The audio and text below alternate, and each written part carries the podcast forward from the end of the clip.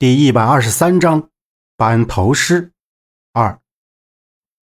杨木抓起陈方安，晃晃悠悠的向公路中央走去，自己不断的跟陈方安讲话，看着他蜡黄蜡黄的脸，真怕他会撑不下去。两人浑身是血、遍体鳞伤的样子，在黑暗里行走，若让人见得会不禁一颤。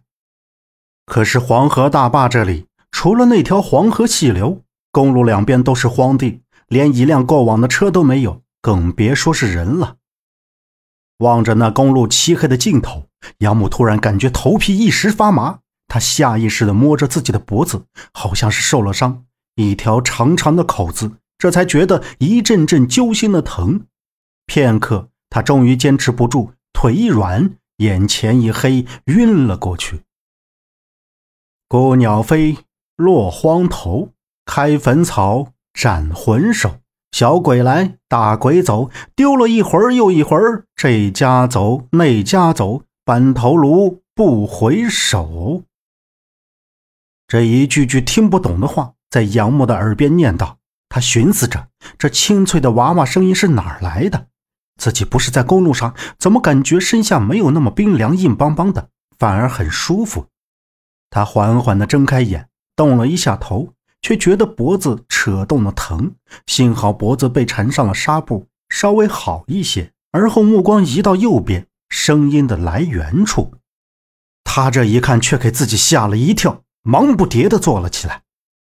床边趴着一个五六岁的女娃娃，靓丽的蘑菇头，大眼睛黑亮黑亮的，小红嘟嘟嘴。单看这两个地方，这女娃很是可爱。但是在他右边的脸上，竟然长出五个小手指头。女娃一动脑袋，那指头就随着动起来。女娃再一笑，说不出的给人的感觉是害怕还是难受。头梳头，小小鬼宰了鸡，喂狗头。女娃先是一愣，大眼睛忽闪了一下，然后又继续念着。杨木扫了一眼周围，这屋子很小。没什么东西，就有两个木头柜子和女娃屁股底下的小凳子。再看自己坐的是一张木床，不是很大，被单都很素，应该是这女娃的床。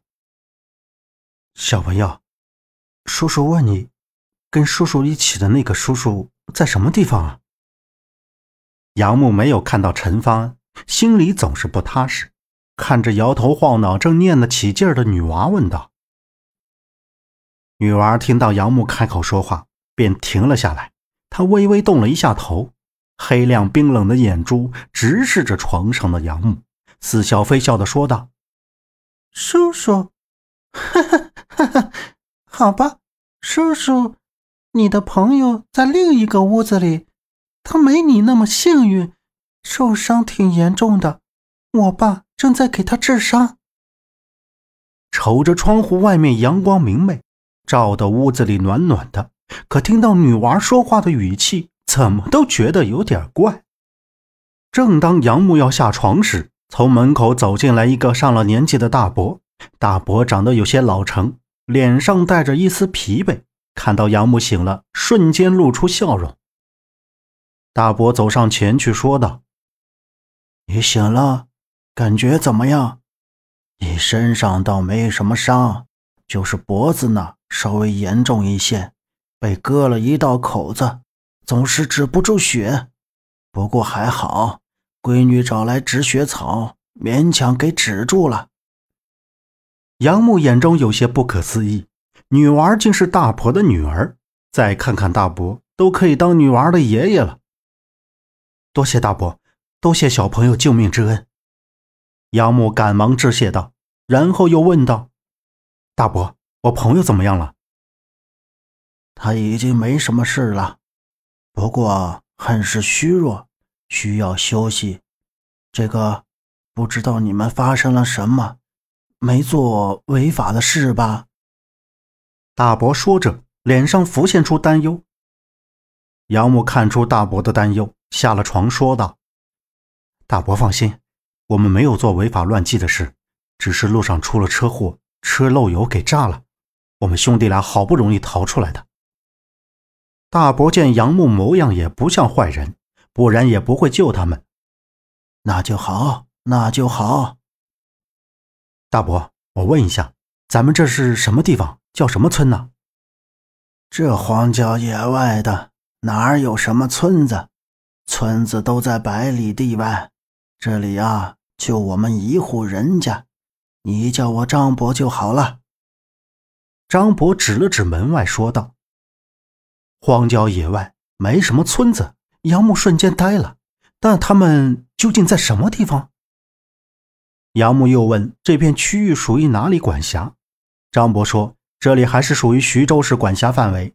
这地方之前叫荒谷村，后来发生了一场大灾难，所有人都死在了这里。他们爷俩是离乡在外，保住了性命。原来张伯的女儿叫张晴晴，已经是二十八岁黄花大闺女，但是从出生就双目失明。”除了脸上长出的畸形，不仅是个侏儒症人，还有特异功能，那就是能在黑夜里感知到奇怪的东西。张晴晴的这种情况，在其他村子都受排挤，也没有人能看上她，所以在她很小的时候，张博就带着她回到了这里。下午，杨木让张晴晴带他去看陈方安，见他呼吸均匀，面色好看了些，这才放心。走出屋子，坐在院子里发呆。院子周围确实是荒凉的很，这整片大地上真的就只有这么一户，就像钉子户一样孤零零的，也不知道周镇那边情况怎么样。眼下也只能先等陈方安醒了以后再说。他正想着，突然一身红花衣的张晴晴立于面前，对他说：“叔叔，不应该叫你哥哥。”你坐在这里在想什么呀？杨木一惊，注视着张晴晴的双眼，那双大眼睛看似暗淡无光，却仿佛他能洞察一切。难道他没有真的失明？不然他怎么会知道自己是坐着还是站着？啊，没什么，就是在想啊，你们要去那么远的地方采购吃的，来回几个小时，有些辛苦。杨木回应道。张晴晴侧过身，指着院外面的土地说道：“也没有走出去，家里也种了吃的，还不知道哥哥叫什么，是哪里人呢？”他回过头，笑嘻嘻的，脸颊上那肉嘟嘟的小手指一抖一抖的，着实让人有些惧怕。杨木勉强的笑了一下，回答他，然后杨木又想起自己醒来时他念的东西，于是问道：“啊，对了，青青。”你之前念的那些鸟是什么魂？是民谣吗？当杨木的话音一落，张晴晴的表情立马变了，像变了一个人似的，嘟着嘴喝道：“那不是民谣。总之，你可不能再问了，不然你会后悔的。”本集播讲完毕，感谢您的收听，欢迎您订阅，下次不迷路哦。